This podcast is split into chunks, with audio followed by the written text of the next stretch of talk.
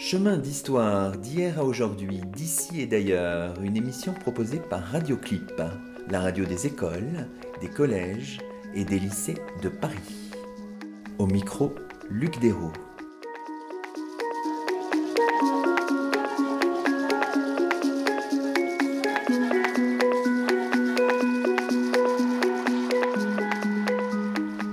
Toutes et à tous, c'est le 25e numéro de Chemin d'Histoire, une émission proposée par Radioclip, et nous avons la joie de cheminer aujourd'hui en compagnie de Pauline Schmidt-Pantel. Bonjour à vous. Bonjour. Pauline Schmidt-Pantel, vous êtes professeure émérite d'histoire grecque à l'université Paris Panthéon-Sorbonne et membre du laboratoire Anima. Avec vous et pendant une heure, nous nous plongeons avec délectation dans les méandres de l'histoire et de la Grèce ancienne en suivant votre parcours, votre itinéraire d'historienne. Alors on peut peut-être commencer en votre compagnie, Pauline Schmidt-Pantel, par évoquer le goût pour l'histoire. Alors évidemment c'est une question peut-être difficile, ça émerge peut-être progressivement, mais si on remonte vraiment aux profondeurs de l'enfance, est-ce que vous avez des moments ou peut-être se dessiner un, comment dirais-je, un goût, un intérêt pour l'histoire? Oui, euh, je pense qu'on peut retrouver ça, mais certainement pas un seul moment, mais plusieurs, euh, plusieurs moments qui se sont superposés. Euh, le goût pour l'histoire, d'abord, c'est un goût familial parce que bien que n'étant pas dans une famille d'historiens, il y avait euh, dans mon enfance, euh, dans la maison de campagne où j'étais, énormément de livres d'histoire, parce que les, générations précédentes avaient beaucoup acheté de, livres d'histoire, étaient passionnés, bien qu'ils étaient médecins, juristes, etc., pour, euh, pour l'histoire. Et donc j'avais cet environnement-là. Et puis le, je pense que dès, dès la sixième, en fait, dès la première année du collège, j'ai eu des professeurs, un professeur d'histoire ancienne, dont d'histoire tout court, que j'ai eu pendant plusieurs années dans le même établissement, qui était formidable, s'appelait Madame euh, Jeannot, qui euh, avait une manière tout à fait vivante de nous raconter l'histoire, et je pense que ça, ça a beaucoup compté pour moi l'histoire ancienne bien sûr en sixième, mais ensuite euh, toutes les formes et toutes les époques historiques étaient, étaient les bienvenues, et aussi la géographie d'ailleurs. J'aimais autant l'histoire que, que la géographie. Et à cela s'ajoute encore un autre aspect euh, personnel, c'est que j'avais un un parrain euh, qui euh, était lui-même archéologue. à l'époque, je ne savais pas trop ce que c'était que le métier d'archéologue. Et en fait, il était préhistorien. Et, bon, je le voyais très très peu souvent. Une fois, il m'avait envoyé une carte postale de l'école française de Rome en piquant avec une petite épingle le lieu de sa, de sa chambre. Bon, c'était plutôt un mythe pour moi que ce, parrain préhistorien, mais ça ajoutait aussi à l'aura de, de l'histoire. Et alors vous dites, euh, donc l'archéologie vous fascinait un petit peu, mais autrement vous vous, intéressiez à, l'ensemble de l'histoire. Il n'y avait ah pas vraiment à ce moment-là de période privilégiée ou de prédilection Non, non, il n'y avait pas de période de prédilection. C'est euh, plus tard, alors, euh, disons à l'adolescence, par le biais d'amitié à l'intérieur du, du, lycée, où j'ai rencontré des adultes qui étaient des spécialistes d'histoire, et en particulier d'histoire ancienne. Et alors là, euh, bon, euh, j'ai un peu mieux compris ce que c'était que enseigner l'histoire, ou être euh, ancienne, ou être archéologue. Et il y, a, eu deux personnages comme ça que j'ai connus assez, assez jeunes. Un qui était professeur d'histoire romaine, s'appelait Jean Rouget, professeur à, Lyon, et qui était le père de, de ma meilleure amie, Madeleine, Madeleine Rouget. Et l'autre qui était Jean Pouillou, qui lui-même était professeur à Lyon, à la fois d'archéologie et euh, de langue grecque. Et qui était aussi le père d'une de mes amies, euh, voilà, Catherine Pouillou. Et c'est par ce biais-là que, peut-être à l'âge de 12, 13, 14 ans, euh, je suis allée chez eux, j'ai vu des bibliothèques pleines de, de, livres alors d'histoire ancienne, j'entendais parler des gens de fouilles archéologiques, et bon, c'était resté quelque part dans, dans, mon esprit comme une, une profession éventuellement intéressante, attrayante. Alors, vous le disiez, vous étiez à Lyon à ce moment-là. Est-ce que l'histoire de Lyon, qui est évidemment intéressante du point de vue aussi de l'Antiquité, vous a un, petit peu amené vers ce chemin-là Moi, je baignais dans l'histoire de Lyon, l'histoire antique, parce qu'il se trouve que le lycée de jeunes filles de l'époque, laïque euh, et public, était sur la colline Fourvière. Or, bon, voilà, euh, on sortait du lycée et on tombait sur le théâtre romain. Et, et donc, on vivait dans, dans une proximité avec le, les, fouilles et l'archéologie antique qui était bon, tout à fait peut-être un peu exceptionnelle. Mais pour nous, ça nous paraissait normal qu'il y ait un théâtre juste à côté. Alors, après le baccalauréat, donc, euh, vous partez vers une hypocagne hein, euh, au lycée Édouard Herriot, et puis ensuite à l'université de Lyon. Et là, en fait, ce qui est intéressant, c'est que vous étiez à l'université de Lyon dans deux facultés finalement, la faculté d'histoire-géographie et puis la faculté des lettres, où vous avez notamment, évidemment, euh, appris ou cultivé le, le grec, l'archéologie, etc. Donc, c'était important pour vous, cette double formation en quelque sorte Oui, cette euh, double formation était importante, mais elle était très commune aux étudiants d'histoire, parce que d'abord les, les, locaux étaient vraiment dans le même, euh, le même espace, et hum, il n'y avait pas du tout de coupure euh, entre, par exemple, les cours de grec, les cours de latin, les cours d'archéologie et les cours d'histoire. Si je me souviens bien, dans les, ça s'appelait les certificats à l'époque, au certificat d'histoire ancienne, on devait faire du latin ou du grec. Et donc, on allait en traverser la cour, forcément, et on allait dans les cours de latin ou de grec donnés par euh, des spécialistes de littérature. Même chose, on devait faire de l'archéologie. Et donc, il n'y avait pas du tout la coupure qui s'est instaurée ensuite dans le système d'études entre les différentes disciplines, euh, euh, latin, français, grec d'un côté et histoire-géographie de l'autre. Le rapport au, enfin, au latin, au grec, c'était ancré déjà chez vous? Vous l'aviez cultivé au collège, au lycée, ou c'était juste quelque chose de plus standard et ça s'est déployé par la suite? Non, je suis d'une génération, on était dans des lycées classiques où il y avait pour 7 sixièmes, il y en avait 5 qui faisaient du latin et 2 qui ne faisaient pas de latin, qu'on appelait les modernes. Et ensuite, en quatrième, j'ai fait du grec. Donc, euh, en fait, j'ai appris le latin et le grec au lycée. Au collège. Vous aviez déjà un très bon niveau, en fait. Bah, quand je suis rentrée en hypocagne, l'hypocagne, c'est une, une, hypocagne euh, latin, français, grec. pas où on faisait un peu d'histoire, mais voilà, qui préparait au concours de l'école normale supérieure en, en latin, français, grec. Mais euh, je suis parmi ceux qui pensent qu'on peut très très bien apprendre le latin et le grec en arrivant à l'université et que le niveau que l'on avait quand on arrivait en première ou en terminale n'était pas extraordinaire. Alors, quel souvenir avez-vous des, des études supérieures, je veux dire, à l'université Bon, l'Université de Lyon avait quand même une série, euh, quand on regarde la liste, hein, euh, à l'époque, d'enseignants assez remarquables euh, dans toutes les périodes de l'histoire. Enfin, vous avez dû avoir un environnement extrêmement stimulant à cette époque-là. Oui, l'Université de Lyon était, je ne le savais pas bien sûr quand je, suis rentrée à l'université, mais en histoire était une pépinière de, de gens qui ont beaucoup écrit et étaient relativement célèbres dans leur domaine. Par exemple, Bon, bien sûr, en histoire ancienne, je suis arrivée la, deuxième année où Pierre Vidal-Naquet était le professeur, à l'époque on disait maître de conférence, je crois, euh, d'histoire grecque. En histoire romaine, il y avait Jean Rouget, il y avait aussi Marcel Leglay. Et euh, en histoire euh, du Moyen Âge, il y avait des gens très, euh, très bien aussi, Fédou, Paco, etc. en histoire moderne, je crois qu'il y avait déjà à cette époque, il y avait la Treille, bien sûr. en histoire contemporaine, des, des, professeurs très, très fameux. Et en géographie, on avait le Lanou. Enfin bon, bref, on était très, très choyés du, du, point de vue de la qualité de nos, enseignants.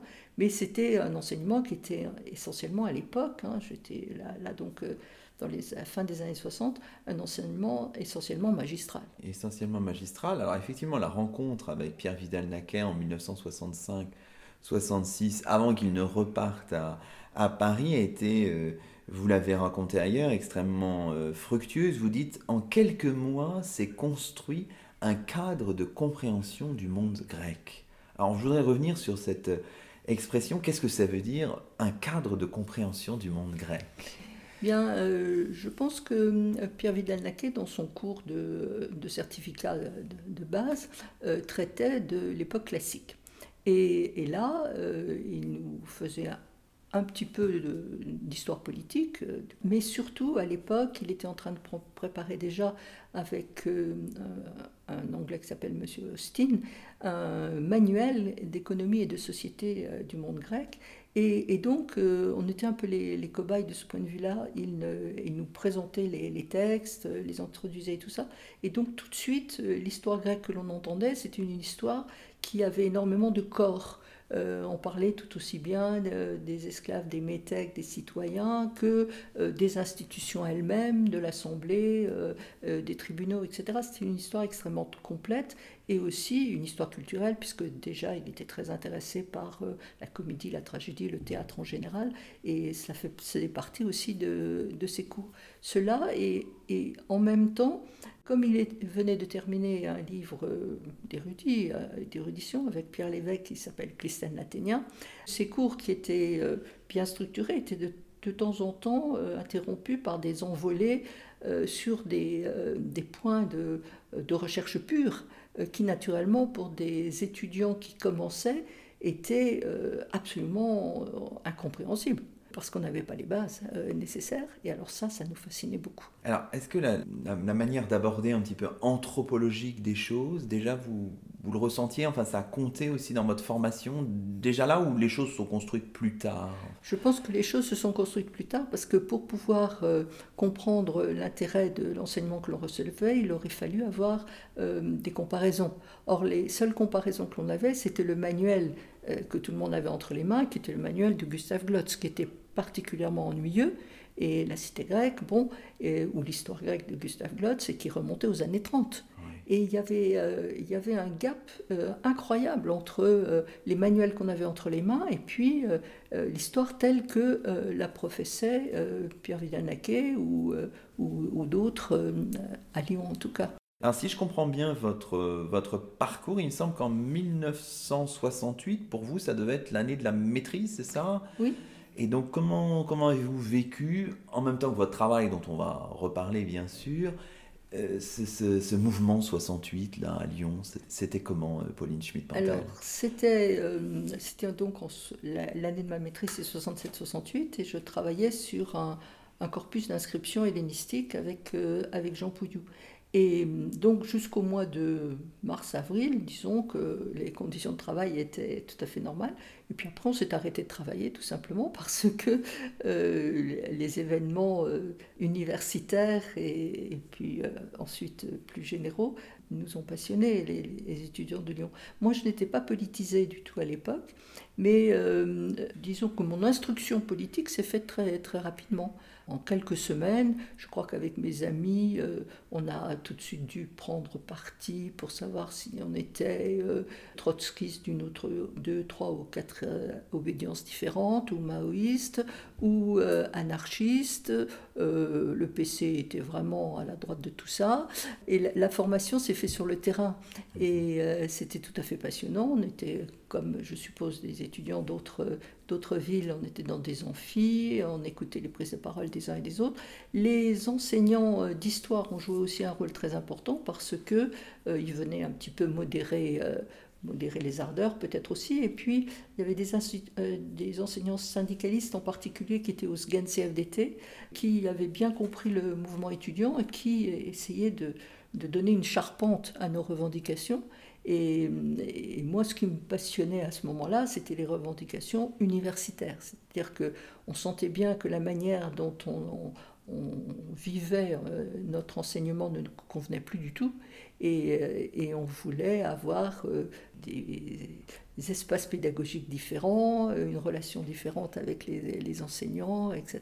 L'année suivante, vous préparez, vous obtenez l'agrégation d'histoire et de géographie. Je dis l'agrégation d'histoire et de géographie, parce que c'est l'agrégation euh, féminine, on l'a oublié, mais la mixité totale des agrégations est réalisée seulement en 1976, donc vous l'obtenez en 1969. Quel souvenir gardez-vous de cette année de préparation? C'était une année très difficile, il y avait beaucoup de travail, une année d'apprentissage pour vous, ou un petit peu vraiment dans un moule, un peu, une année un peu pesante enfin?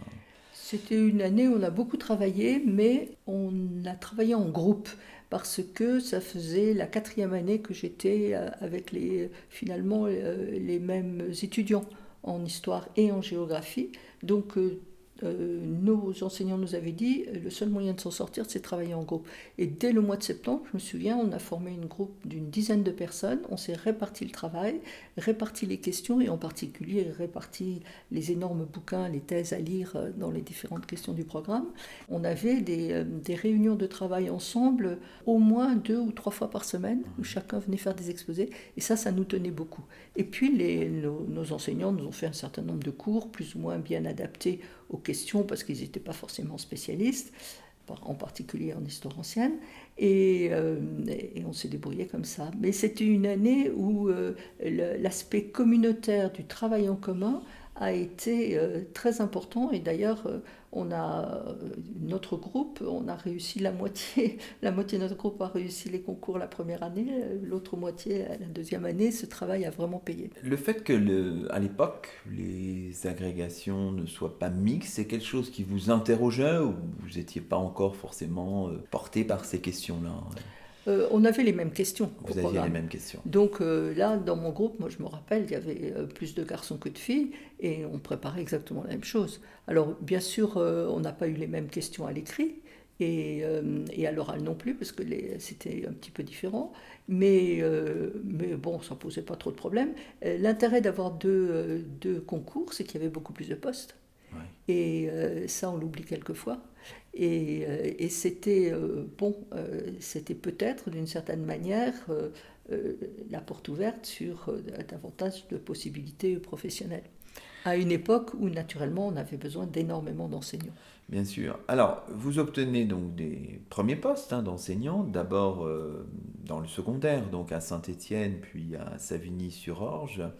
Alors, vous l'avez confié, cette expérience d'enseignante dans le secondaire était finalement, euh, vous l'avez déjà dit dans d'autres publications, a été forcément euh, assez courte, mais euh, importante pour vous, parce que, y compris dans ce que vous ferez par la suite à l'université, ça a compté d'avoir ce rapport-là?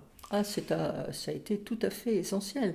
En deux années de, secondaire, j'ai euh, euh, parcouru tous les parcours, euh, tous les programmes de la sixième à la terminale en histoire-géographie, puisque la première année j'ai eu quatre classes et la deuxième année les trois autres classes. C'était absolument parfait. Mais surtout, je n'avais aucune idée de ce qu'était la pédagogie, parce qu'à l'époque, quand on passait le, le concours d'agrégation, on n'avait pas droit à une année de stage. Donc on, avait, on s'était assis l'année de maîtrise, qui s'appelait diplôme à l'époque, on s'était assis trois semaines au fond d'une classe euh, d'un lycée euh, lyonnais à écouter ce que disait le professeur. C'était ça notre formation. Et d'ailleurs, je me souviens très bien que quand on a passé l'oral de l'agrégation avec un certain nombre d'amis, on est allé voir l'inspecteur général et on lui a demandé une formation, parce que quand même, on venait de 68, donc euh, on se disait qu'on pouvait poser cette question. Il nous a dit, euh, vous renoncez à votre titre d'agrégé et vous euh, faites la formation du CAPES. voilà, c'était naturellement une réponse tout à fait agréable à entendre. Bon, donc, donc moi j'ai été jetée si je puis dire, en pâture au, euh, dans le lycée de euh, Simone Veil de, euh, de Saint-Étienne sans aucune formation pédagogique. Et donc j'ai dû tout apprendre. qu'est-ce que c'était qu'une classe? Qu'est-ce que c'était des adolescentes C'était encore à ce moment-là, c'était pas mixte. Et, et, puis, et puis en même temps, apprendre euh, les, programmes. Et euh, voilà, j'ai énormément travaillé. Pendant ces deux ans, j'ai passé beaucoup, beaucoup de temps à travailler et j'ai découvert le, euh, tout l'intérêt de l'enseignement. J'ai beaucoup, de, toute ma vie, j'ai beaucoup aimé enseigner parce que ce, rapport aux, aux, élèves était finalement ce qui me permettait d'avancer. Euh, dans les propositions pédagogiques que je pouvais faire, en tâtonnant quelquefois, bien sûr, puis aussi euh, dans les intercours euh, et, la rencontre des, autres enseignants. On apprend beaucoup de choses quand on est un jeune enseignant. Alors ensuite, votre carrière, on va évidemment reparler de vos travaux de recherche tout à l'heure. Votre carrière est passée par Paris 7, puis ensuite vous avez été professeur à Amiens, puis vous avez terminé votre carrière entre 1997 et 2010 à Paris 1. Donc ça veut dire que vous avez formé euh, une génération euh, d'étudiantes et d'étudiants. Et quels souvenirs vous gardez de ce, contact? Y a-t-il eu des changements, des, évolutions dans toutes les, les jeunesses que vous avez vues passer dans vos cours à Paris 7, à Amiens, à Paris 1 ah, Il y a eu des changements euh, très très importants. Euh, parce que quand je suis arrivée à, assistante à, Paris 7, la rentrée, je crois, 70, 71 plus exactement, plus exactement euh, Paris 7 était une, euh, en histoire était une université complètement nouvelle, euh, puisque les historiens qui étaient venus s'installer à Paris 7 étaient en rupture de banc avec l'ancienne Sorbonne. C'était des, des historiens qui voulaient absolument rénover totalement l'enseignement de l'histoire. Donc je suis arrivée dans une UFR, ça s'appelait comme ça, une unité de formation et de recherche, où tout ce que je pouvais savoir sur l'histoire ancienne, l'histoire moderne, euh, médiévale et contemporaine ne valait plus rien. Ce qu'il fallait faire, c'était de la lecture historique de l'actualité, d'une part, beaucoup de méthodologie, et ensuite des, des unités de valeur, on appelait ça à l'époque, qui étaient pluripériodes. Bon, et voilà, donc ça a été une formation euh, extrêmement euh, difficile, parce qu'il fallait s'adapter. Lecture historique de l'actualité, quand vous débarquez de, votre petite université de Lyon, vous ne savez pas trop ce que c'est. mais euh, féconde à un point absolument incroyable. En 4 ou 5 années, j'ai appris beaucoup, beaucoup de choses, bien en dehors, de, bien évidemment, de l'histoire ancienne. Et surtout, le public les étudiants n'avaient rien à voir avec le public d'étudiants que l'on voit aujourd'hui dans les universités. C'était un public d'abord à Paris 7, on avait beaucoup d'étudiants qui venaient le soir, c'est-à-dire des gens qui étaient plus âgés que nous, beaucoup plus âgés que nous, et qui reprenaient des études. On faisait cours jusqu'à 11h du soir, on ah avait des, TD qui allaient jusqu'à 11h du soir, et donc là, euh, ces gens qui reprenaient leurs études avaient une conscience la plupart du temps politique, syndicale, euh, et puis une expérience de vie que nous, n'avions pas. C'était extrêmement intéressant. Et les cours de la journée, c'était des, étudiants qui étaient plus, euh, disons, d'âge euh, normaux, mais c'était, de toute manière, venaient à Paris 7 des étudiants contestataires. Et, donc, il fallait faire très attention à nos propos, et en particulier, il fallait savoir exactement euh, ce qu'était la contestation étudiante que nous avions en face de nous. Voilà. Et là, euh, on était obligé d'apprendre très vite aussi ce que c'était que le marxisme-léninisme, le maoïsme, etc. Bon, ambiance différente à Amiens, par exemple. Alors à Amiens, je suis arrivée à Amiens beaucoup plus tard, hein, en 87-88 et ou 88 même peut-être, à la rentrée 88. Et là, Paris 7 était déjà aussi devenu complètement une université normale. Hein l'effervescence politique euh, et pédagogique à Paris 7, c'est le début des années 70, disons jusqu'à 76, 77 peut-être, mais après, Paris 7 s'est normalisé aussi. Hein. Donc à Amiens, euh, le cadre était différent, c'était une université tranquille, dans les champs de betteraves, que l'on avait mis bien loin de la ville pour que les étudiants ne viennent pas ennuyer euh, la bourgeoisie d'Amiens, mais les étudiants étaient pour l'essentiel des enfants d'agriculteurs. Et là, c'était absolument incroyable. Les jeunes qui venaient faire des études d'histoire étaient persuadés que de leur euh, peu de valeur, de leur peu de valeur intellectuelle, j'étais mais absolument étonnée de, ce, de cette sous-estimation euh, d'eux-mêmes de, par euh, les étudiants de cette province très proche de Paris.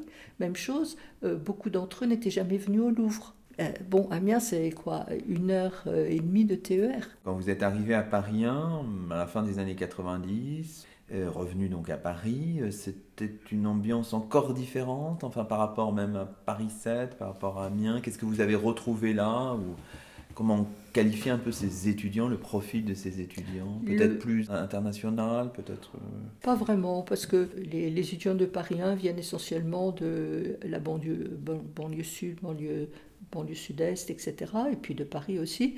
Et sociologiquement parlant, ils sont pas quand même très très différents des, étudiants, euh, des étudiants d'Amiens. Ils ont, euh, ils ont ceci de différent que culturellement, ils, sont, ils ont eu davantage de, facilité parce qu'ils ont vécu à côté de Paris ou, euh, dans Paris. mais je n'ai pas trouvé très différent, une grande différence du point de vue de, l'apprentissage de l'histoire ancienne, etc.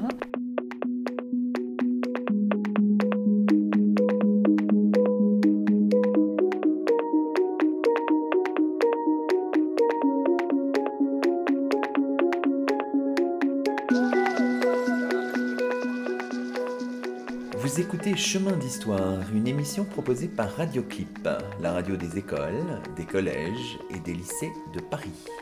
Aujourd'hui, Luc Dérault s'entretient avec Pauline Schmitt-Pantel, professeure émérite d'histoire grecque à l'université Paris Panthéon-Sorbonne.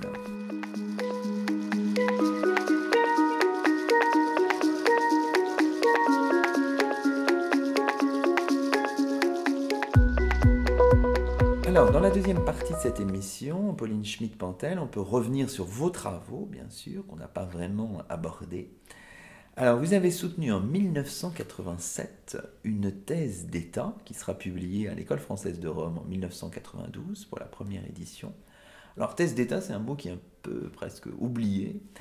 Avant de présenter le, fond de votre travail, expliquez-nous un peu ce que veut dire cette expression un peu oubliée de thèse d'État. Euh, la thèse d'État, c'est, euh, disons, l'adjonction euh, d'une thèse normale aujourd'hui et d'une habilitation.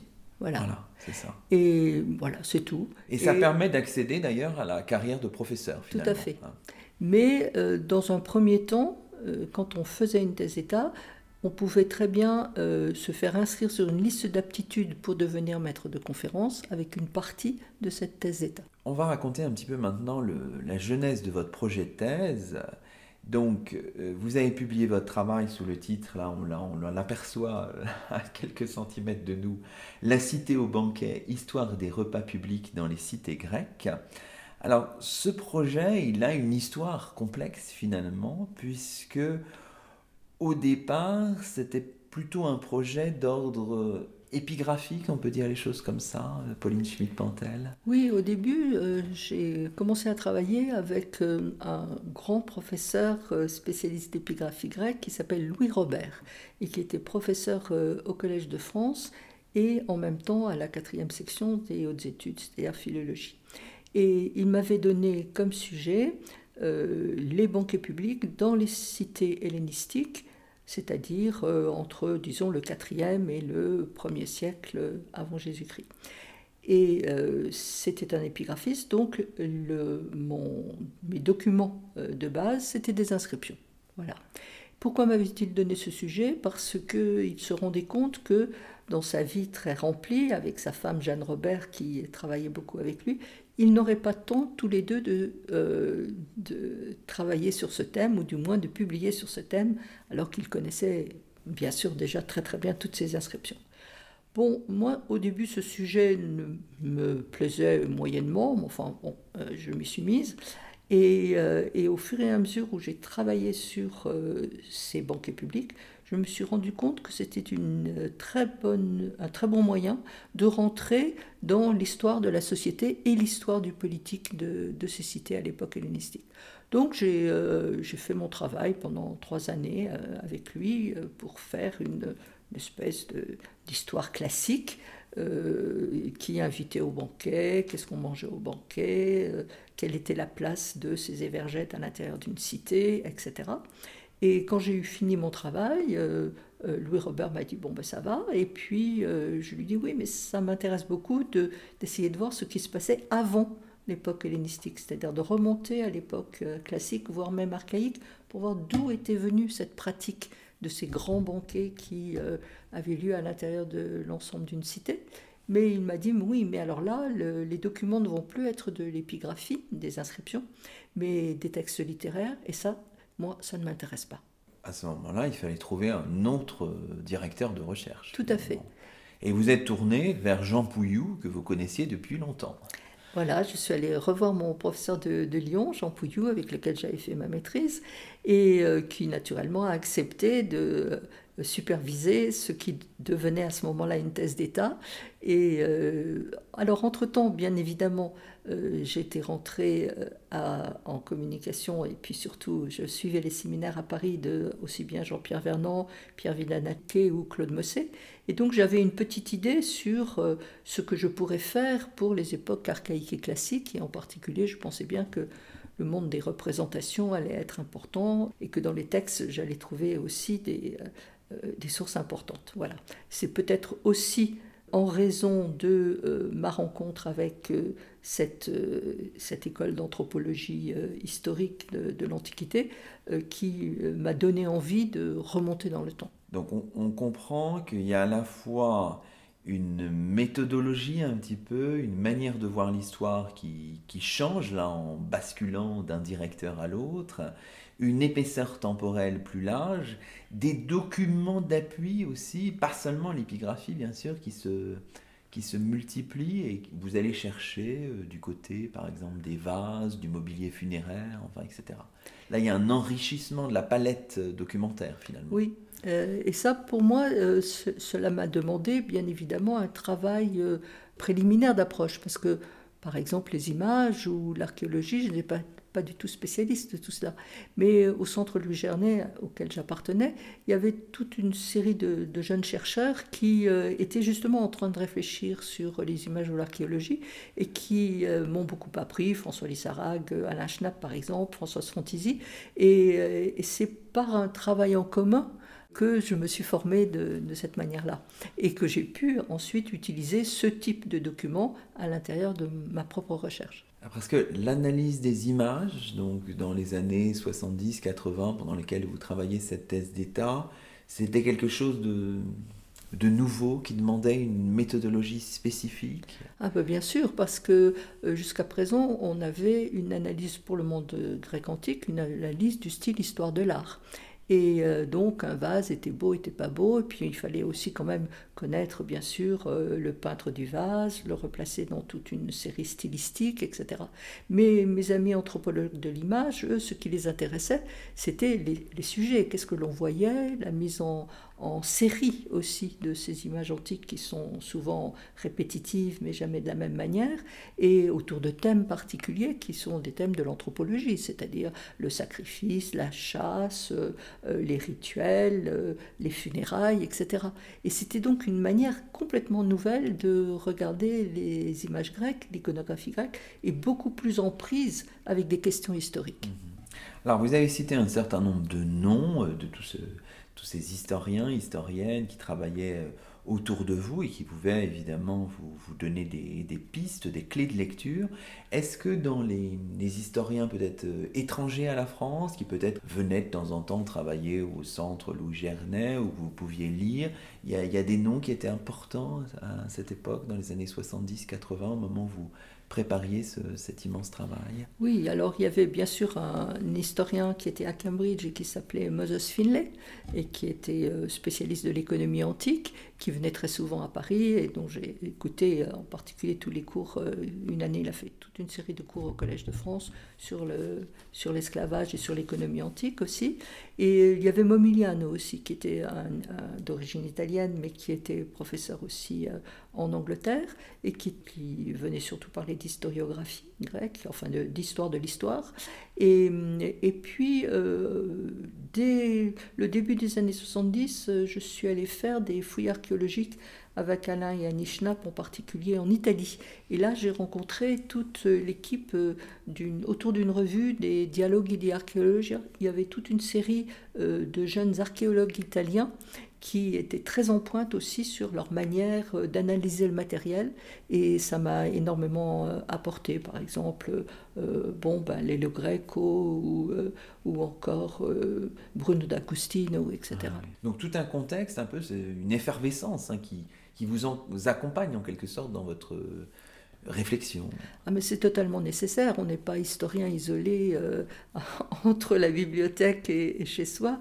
Pour moi, ce qui a compté dans, ces années d'apprentissage, c'est le soutien justement d'un groupe euh, autour du centre Louis, Louis Gernet, rue Monsieur le Prince, où euh, on se retrouvait, on discutait, on pouvait poser des questions aussi à la génération précédente qui était déjà des gens très prestigieux. Et donc ça, c'est toute une c'est toute une atmosphère. Quelquefois, on a appelé ce, lieu-là l'école de Paris, mais moi, je retiens de positif là-dedans l'idée d'école. C'est-à-dire que c'était un lieu très ouvert où on pouvait poser des questions, on était ignorant, et petit à petit, on grandissait, disons, dans, le, dans les domaines différents de la recherche. Alors, on ne va pas rentrer dans trop de détails, euh, on ne va pas refaire la thèse d'État en quelques minutes, ce serait peut-être un peu présomptueux de notre part, mais peut-être on pourrait insister en faisant un choix, parce que J'ai toujours été un peu personnellement fasciné par le monde archaïque. Dans votre, dans votre thèse d'État, vous soulignez le rôle de la commensalité dans l'élaboration de la citoyenneté archaïque, si j'ai bien compris. Est-ce que vous pourriez nous dire un peu là quel était votre, votre axe de, lecture là, pour cette partie-là, ce moment-là de l'histoire? Tout simplement, je pensais que euh, les institutions politiques telles que les définissait Aristote au IVe siècle, c'est-à-dire euh, l'Assemblée, les magistratures, etc., ne pouvaient pas rendre compte du fonctionnement d'une cité plus ancienne. Et je me suis donc posé la question, mais aidé en cela euh, pour les livres d'Étienne ou de, Vernon en particulier, qu'est-ce qui fait le lien social au 7e, 6e siècle avant Jésus-Christ? Et là, il y avait toute une série de pratiques, de pratiques sociales, euh, qui euh, étaient absolument fondatrices de la communauté, mais qui n'étaient pas politiques au sens où nous nous appellerions le politique uniquement l'institutionnel. Et les repas, le sacrifice et les repas qui suivaient était une de ces pratiques sociales, la chasse en était une autre, la guerre en était une autre, les funérailles et les rituels religieux d'autres encore. Et toutes ces pratiques-là permettaient, à mon avis, aux citoyens, aux, gens qui les pratiquaient, de se reconnaître avec un horizon commun. Et cet horizon commun, c'est la citoyenneté. Voilà. Et donc, ce que j'ai regardé pour l'époque archaïque, c'est comment le repas la commensalité, le fait de manger ensemble, était un mode de définition de la citoyenneté, en voyant très bien quelles étaient des exclusions, par exemple les étrangers, les femmes, les esclaves qui n'étaient pas au repas, les inclusions progressives. Donc voilà un des axes, hein, il y en a d'autres. Hein, vos, parties, c'est le cas d'Athènes, une partie aussi sur les inscriptions. Vous avez, si j'ai bien compris, utiliser votre premier travail, celui mm. que vous aviez mené sous la direction de, Louis Robert, et les banquets des autres aussi, mm. évidemment, il faut ouvrir. Alors, évidemment, on peut découvrir ça parce que ce, livre a été réédité, c'est ça, dans un format qui est... Oui, il était épuisé. Euh, je crois qu'il a été euh, réédité une première fois à l'École française de Rome, puis il était épuisé. Et donc, euh, les presses de, de Paris 1 m'ont proposer de les republier, donc c'est euh, accessible. c'est très facilement accessible. Alors, qui sont les fils d'une œuvre qui est particulièrement riche? Alors, vous avez euh, rédigé un manuel, alors là aussi, euh, des, des dizaines, des centaines d'étudiants ont lu ce manuel que vous avez coécrit avec Claude Orieux, Histoire grecque, un manuel paru pour la première fois en 1900. 95, écrire un manuel d'histoire grecque, vous qui aviez été bercé par euh, d'autres manuels, vous, vous évoquiez, vous l'évoquiez tout à l'heure, datant parfois même des, années 30, ça devait être un, c'est un défi redoutable hein, finalement d'écrire un manuel comme ça, dont on sait que bon, il va être lu par beaucoup d'étudiants, on, l'espère en tout cas. Enfin, c'est c'est complexe de synthétiser des informations et de le faire de manière problématisée. Comment avez-vous vécu un petit peu ce moment d'écriture-là, euh, Pauline Schmidt-Pantel C'est un défi, oui, mais d'un autre côté, c'était dans la euh, droite ligne de mes cours. Donc en fait, euh, c'était pas très compliqué. Tout ce que j'expliquais lors de mon enseignement, je pouvais l'écrire. Et donc ça n'a pas été du tout compliqué pour moi d'écrire ce manuel. Et, à quatre mains quand même. Oui, parce que euh, on s'était réparti la chronologie. Claude Aurieux euh, a pris le, les, les, temps 4e siècle et l'époque hellénistique, et moi je, je, commençais au début de la Grèce et je me suis arrêtée à la fin de l'époque euh, du 5e siècle. Et parce que Claude Aurieux était beaucoup plus spécialiste que moi de, de l'époque hellénistique. Mais ça n'a pas été du tout compliqué. On a même rédigé ça, Claude et moi, euh, assez vite, peut-être en une année. Ah oui, avec euh, un certain plaisir même. ah oui, oui, c'était pas, du tout un somme, au contraire. Et pour nous, enfin, c'était un peu comme le, manuel sur la religion grecque que j'ai écrit avec euh, Louise Bruy. L'idée fondamentale dans ce type de manuel, c'est de faire passer auprès d'un public large des recherches en cours qui sont quelquefois dites dans un langage ou dans des lieux, ou publiées dans des lieux difficiles d'accès pour les étudiants. On joue un peu le rôle de passeur en écrivant des manuels. Voilà. Vous citiez le manuel avec Louise euh, dont la première édition date de 1989. Je crois qu'il y a eu de nombreuses traductions dans des langues étrangères. Là aussi, euh, donc un manuel sur la religion grecque. Là aussi, un plaisir d'écriture, un plaisir d'apporter des informations auprès de, j'imagine, d'étudiants, mais aussi de curieux. Enfin voilà. Oui, un plaisir complet euh, et surtout de, de, faire passer tout ce que on avait appris, Louise et moi, en suivant les séminaires de Jean-Louis Durand, de Marcel Détienne, mais surtout bien sûr de, euh, de Jean-Pierre Vernant. Et euh, tous ces séminaires qui ont donné lieu eux-mêmes à des publications érudites, mais on manquait d'un manuel à faire lire à nos étudiants pour commencer et pour pouvoir avoir accès après à la lecture euh, d'articles ou de livres plus difficiles. Donc on s'est lancé toutes les deux là-dedans et euh, ça a été un grand plaisir parce que ça nous a obligés aussi à clarifier euh, un certain nombre de, nos idées sur la religion et les rituels.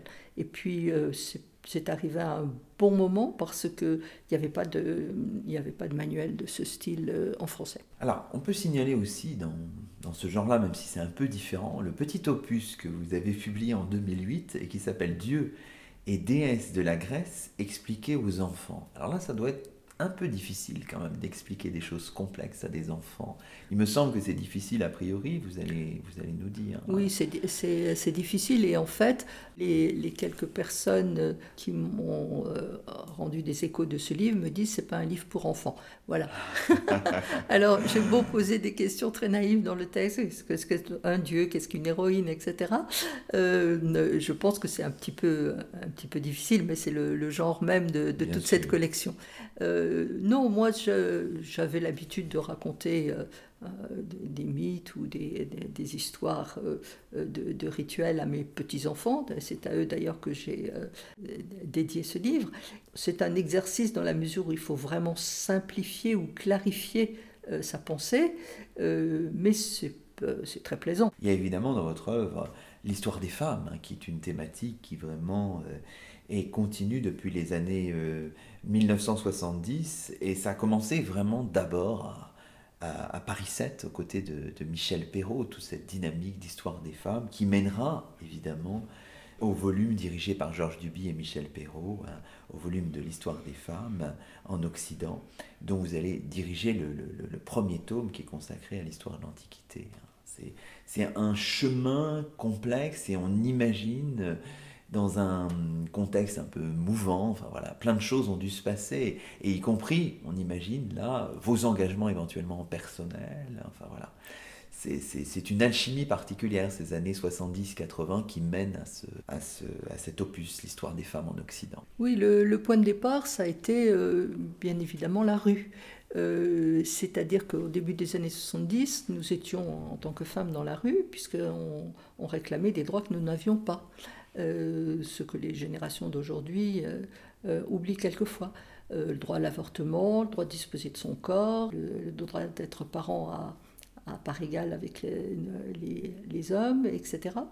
Et, donc, les, les, étudiantes que, nous côtoyons dans les manifestations nous disaient alors, en histoire, qu'est-ce qui se passe en histoire des femmes Il n'y a pas d'histoire des femmes?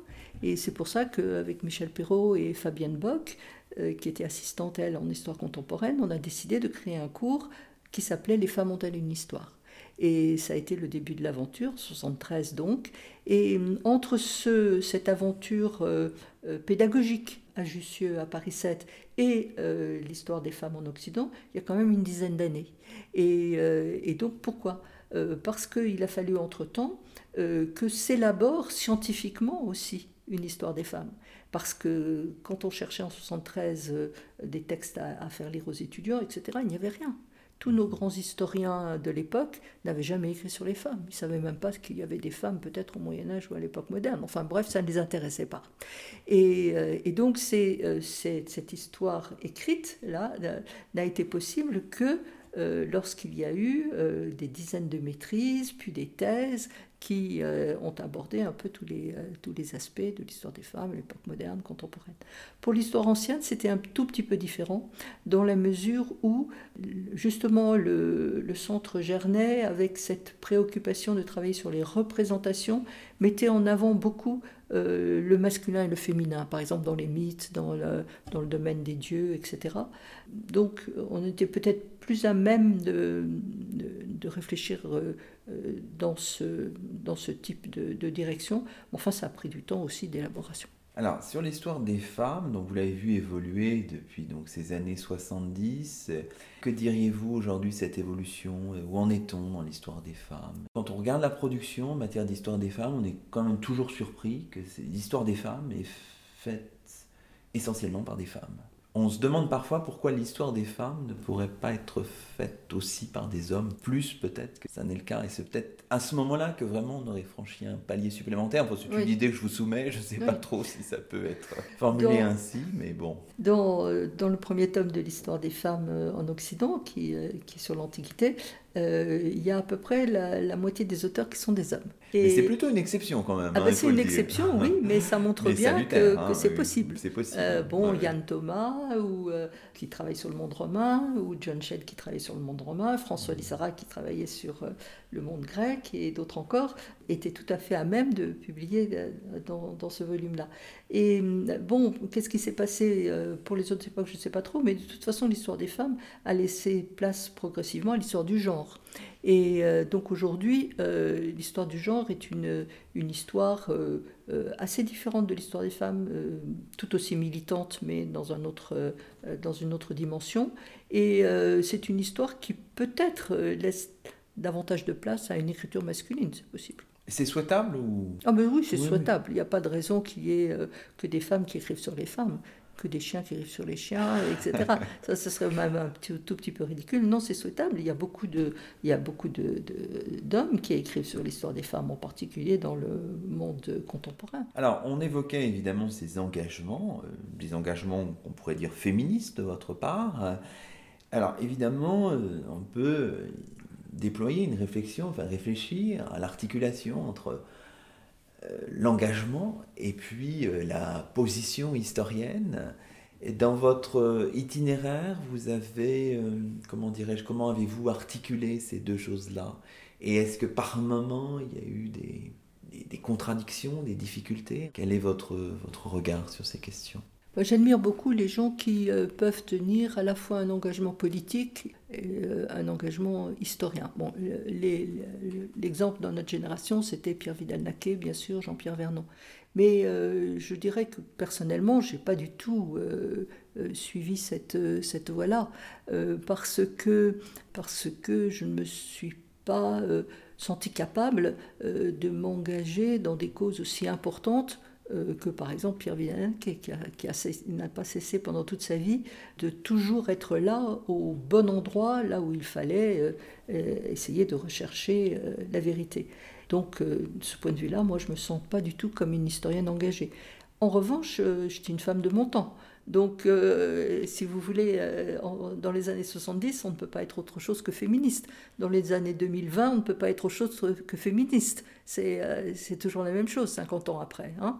Et, donc, c'est tout à fait normal que dans ces années-là, on ait un itinéraire qui nous pousse à, réfléchir sur, euh, sur l'histoire des femmes. Mais personnellement, moi j'ai très peu écrit sur l'histoire des femmes jusque dans les années 90, par exemple. Alors, on peut peut-être, pour terminer un peu cette émission, euh, euh, regarder un petit peu maintenant les étudiants que vous avez considéré, le groupe des étudiants que vous avez accompagné jusqu'à jusqu'à la thèse.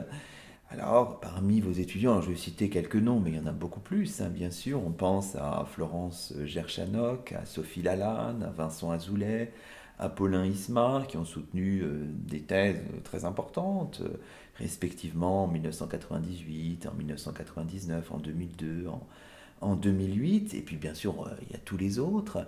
Est-ce qu'on peut dire, alors je que cette question va peut-être vous embarrasser, qu'il y a une école Schmidt-Pantel c'est peut-être difficile à dire, c'est peut-être pas à vous de le dire, je ne sais pas, mais je vous pose directement la question quand même. Non, il n'y a absolument pas d'école Schmidt-Pantel, mais il y a eu pendant dix ans une, euh, un, petit groupe de recherche qui s'est appelé FEACI, qui était ce qu'on appelait une nouvelle équipe de recherche que Louise Bourri et moi nous avons fondé en 2000 et qui a duré de 2000 à 2010 et qui a été de, de l'avis, je crois, euh, des doctorants qui étaient là à ce moment-là et qui sont maintenant devenus des collègues, euh, qui a été vraiment très formateur. C'est-à-dire on a, on a formé un petit groupe de recherche très ouvert où venaient tous ceux qui voulaient, euh, de Paris 1, de Paris 4, de Paris 10, de, de, Paris 7, etc., de province aussi, et où on a travaillé en commun. On a travaillé en commun sur des thèmes qui étaient les thèmes de recherche des uns et des autres. On s'écoutait, on organisait des tables rondes, etc. C'était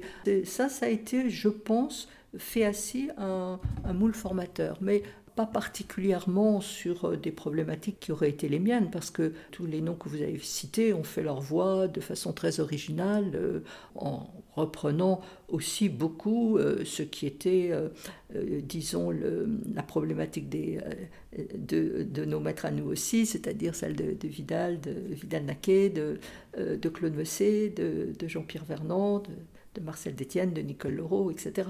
Tout ça, ça, ça d'une certaine manière, fait un, creuset. Voilà. Mais, mais j'ai trouvé très importante ces dix années de, de travail en commun avec, euh, avec les jeunes. Et je pense que eux, quand ils pensent à ces années-là, ils pensent à Féassi. Voilà. Ah Quelques mots quand même sur, le, sur la situation actuelle, euh, qui, on le voit bien, hein, du point de vue des postes, du point de vue euh, des chercheurs, etc., une situation difficile notamment, euh, pas seulement, hein, ça concerne évidemment toutes les périodes de l'histoire, en, histoire de l'Antiquité. Est-ce que vous êtes un peu inquiète sur la situation euh, en France aujourd'hui, sur le plan universitaire Être historien et chercheur et pouvoir le faire autrement que euh, le week-end ou pendant les vacances scolaires si on est professeur du, du secondaire. Euh, est-ce que être historien et chercheur en histoire de l'Antiquité, c'est toujours euh, possible aujourd'hui? Ça devient difficile? Bien évidemment, je suis très inquiète parce que euh, on assiste depuis dix ans à une précarisation de, de, l'enseignement supérieur. disons que jusqu'aux années 70, il y avait très peu de postes. Ensuite, il y a eu toute une série de, d'ouvertures dont ma génération a bénéficié à l'université dans les années 70-80. Ça s'est refermé sous Sonia Seité. Donc il y, a, il y a toujours quand même aussi un mouvement euh, dans l'enseignement supérieur et la recherche d'ouverture puis de fermeture, d'ouverture puis de fermeture. Mais ce à quoi on assiste depuis dix ans, c'est beaucoup plus grave. C'est euh, une espèce de, euh, de, discours dominant sur le fait que on ne doit pas être des professionnels de la recherche ou de l'enseignement ad vitam aeternam. On doit pouvoir bouger. Et, cela, donc, ça va de pair avec des contrats à courte durée. C'est-à-dire qu'on passe euh, euh, du, CDI au CDD. Voilà. Et, je vois ça très très bien avec les jeunes qui, euh, euh, enseignants qui, la plupart du temps, ont passé les concours de recrutement, CAPES ou agrégation, puis fait une thèse. Et bien à la fin de leur thèse, la plupart du temps maintenant, ils ne peuvent absolument plus rentrer ni dans, au CNRS, l'organisme de recherche en France, ni euh, dans les universités. Ils repartent dans le secondaire. Lorsqu'ils ont un concours derrière eux, bon, encore, ils ne sont pas complètement SDF, mais bon, ça, ça peut aussi euh, plus mal se passer. Et euh, ils n'ont pas de perspective universitaire tout simplement parce qu'il n'y a plus de poste. Que ce que l'on leur euh, propose, c'est des, espèces de succès d'années de poste qu'on appelle les post-doctorats, qui durent une année, deux années, trois années, et qui ensuite ne débouchent strictement sur rien. Donc on va dans un système à l'allemande, malheureusement c'est le système en Allemagne depuis déjà au moins une vingtaine d'années, de gens précaires qui vont arriver à 40, 45 ans sans avoir encore un poste de titulaire. Et bon, alors c'est désastreux du point de vue, bien évidemment, de la vie personnelle, et c'est désastreux aussi du point de vue de la recherche, parce que on ne peut pas travailler sereinement euh, si on n'a pas un poste ferme. Voilà. Je, pense que la prochaine loi sur, euh, sur la recherche prend un chemin tout à fait euh, contestable pour, pour les années à venir. Est, totalement néfaste. Et moi, j'ai un exemple précis, c'est que les doctorants que j'ai suivis et qui ont passé leur doctorat jusque dans les années 2010 ont réussi à rentrer à l'université, depuis plus personne. Voilà. Or, j'ai d'excellents doctorants qui ont soutenu bien après. Alors, peut-être pour finir sur une note un peu optimiste, on va peut-être euh, donner quelques conseils à nos, à nos auditeurs. Si on voulait passer euh, quelques jours en compagnie des livres de Pauline Schmidt-Pantel, par quoi faudrait-il commencer En admettant qu'on n'est pas spécialiste de la période. Quelle serait euh, peut-être une, comme ça, une, Bah, une clé pour entrer dans votre œuvre Peut-être un livre dont on n'a pas parlé qui s'appelle Homme illustre, Oui. que euh, j'ai publié euh, en 2009, je crois, et euh, qui prend les hommes politiques athéniens que tout le monde connaît, les Périclès et les autres, et qui les regarde fonctionner du point de vue de leurs mœurs, c'est-à-dire du point de vue de leurs habitudes sociales, de leurs vêtements, de leurs paroles à l'extérieur, etc. Et ce livre essaye de montrer comment ces hommes illustres sont devenus illustres à l'intérieur de l'appareil politique par euh, des attitudes qui n'étaient pas politiques. Voilà. Et euh, donc c'est une réflexion sur mœurs et politique qui peut avoir des prolongements encore aujourd'hui. Et comme euh, c'est autour de personnages et autour de thèmes, c'est un livre qui est peut-être plus facile à lire Bon, que. La Cité au banquet. Merci beaucoup à vous, hein, merci à vous. Et c'est ainsi que se termine le 25e numéro de Chemin d'Histoire, d'hier à aujourd'hui, d'ici et d'ailleurs, l'émission d'histoire de Radioclip. Nous étions en compagnie de Pauline Schmidt-Pantel, professeure émérite de l'Université Paris 1 Panthéon-Sorbonne, membre du laboratoire Anima. Nous évoquions le parcours d'une historienne de la Grèce antique. À la semaine prochaine pour un nouveau rendez-vous d'histoire sur Radioclip, la radio des écoles, des collèges et des lycées de Paris.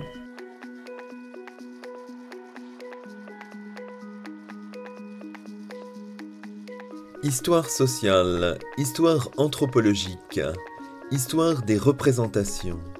Autant de méthodes qui permettent de repérer des structures qui expliquent de façon satisfaisante la cohésion de la cité à l'époque classique, par l'emboîtement sans cesse redéfini et reconstruit de groupes et de pratiques qui font finalement de l'individu le membre d'une communauté politique, un citoyen. Extrait d'un ouvrage signé Pauline Schmidt-Pantel, paru chez Aubier en 2009, un ouvrage intitulé Hommes illustres, mœurs et politique à Athènes au 5e siècle.